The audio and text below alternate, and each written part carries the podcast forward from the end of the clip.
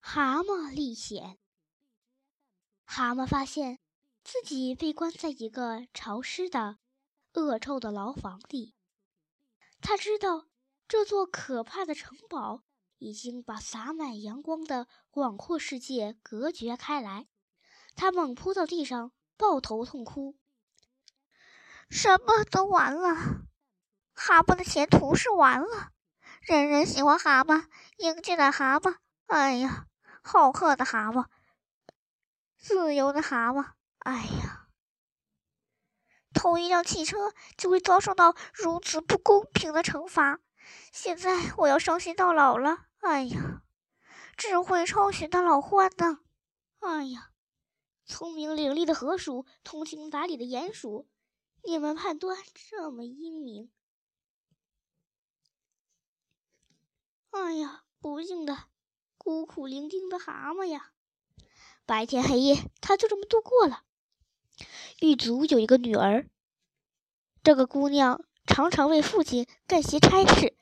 这个小女孩很同情蛤蟆。有一天，她对狱卒说：“父亲，我实在不忍心看这个可怜的动物这么不开心，会消瘦下去。我来看着它吧，我很喜欢动物。”他父亲回答说：“他愿意怎么做就怎么做。”于是他每天都来敲蛤蟆的牢门，想帮助他。蛤蟆振作点儿，他一进门就温柔地说：“坐起来，擦干眼泪。你要做一只明事理的动物，一定要吃饭。我把我的饭分你一份，热腾腾的，刚烤出来的。那是一份油煎土豆卷心菜，扣在盘子中间。牢房里顿时充满了香气。蛤蟆趴在地上。”闻到了香味儿，不禁精神一振。他仍然哭着，四脚乱蹬，不肯听姑娘的劝。于是他暂时退了出去，那香味儿却留了下来。过了几个小时，那姑娘回来了，拿着一个托盘，上面放着一杯热气腾腾的茶，还有一盘吐司，厚厚的面包片中间。烤得棕黄，大地的黄油淌了出来，像蜂巢里的蜜。蛤蟆擦干眼泪，喝了一口茶，大口的嚼起面包。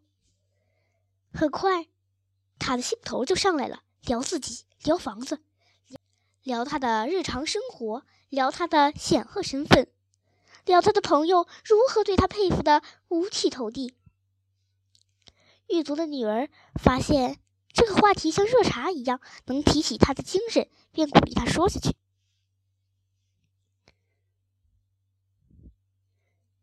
打这以后，他们又聊了一些很有意思的事。狱卒的女儿越来越同情蛤蟆，觉得这只小动物被关在牢房里，而他的过错在他看来却那么微不足道，实在是不合理。在虚荣心的欺骗下。蛤蟆自以为姑娘对他的兴趣源于一种日益加深的柔情，不免为他们之间社会地位的巨大差距而惋惜。一天早上，姑娘好像心事重重。蛤蟆，他说：“你听我说，我有一个姨妈是洗衣服的。”好了好了，别把这事放心上了。我有好几个姨妈，都去给别人洗衣服。蛤蟆，你能安静一会儿吗？我说了，我有一个姨妈是洗衣服的。城堡里的囚犯的衣服都是她洗。她周一把衣服取走，周五再送回来。今天是周四。我想，如果你用恰当的方法收买她，一定能说服她把她的衣服和其他帽子之类的东西给你。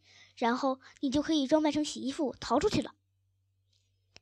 你们两个在很多方面都很像，尤其是身材，我和他一点也不像。蛤蟆怒气冲冲，我的身段非常优雅，对蛤蟆来说，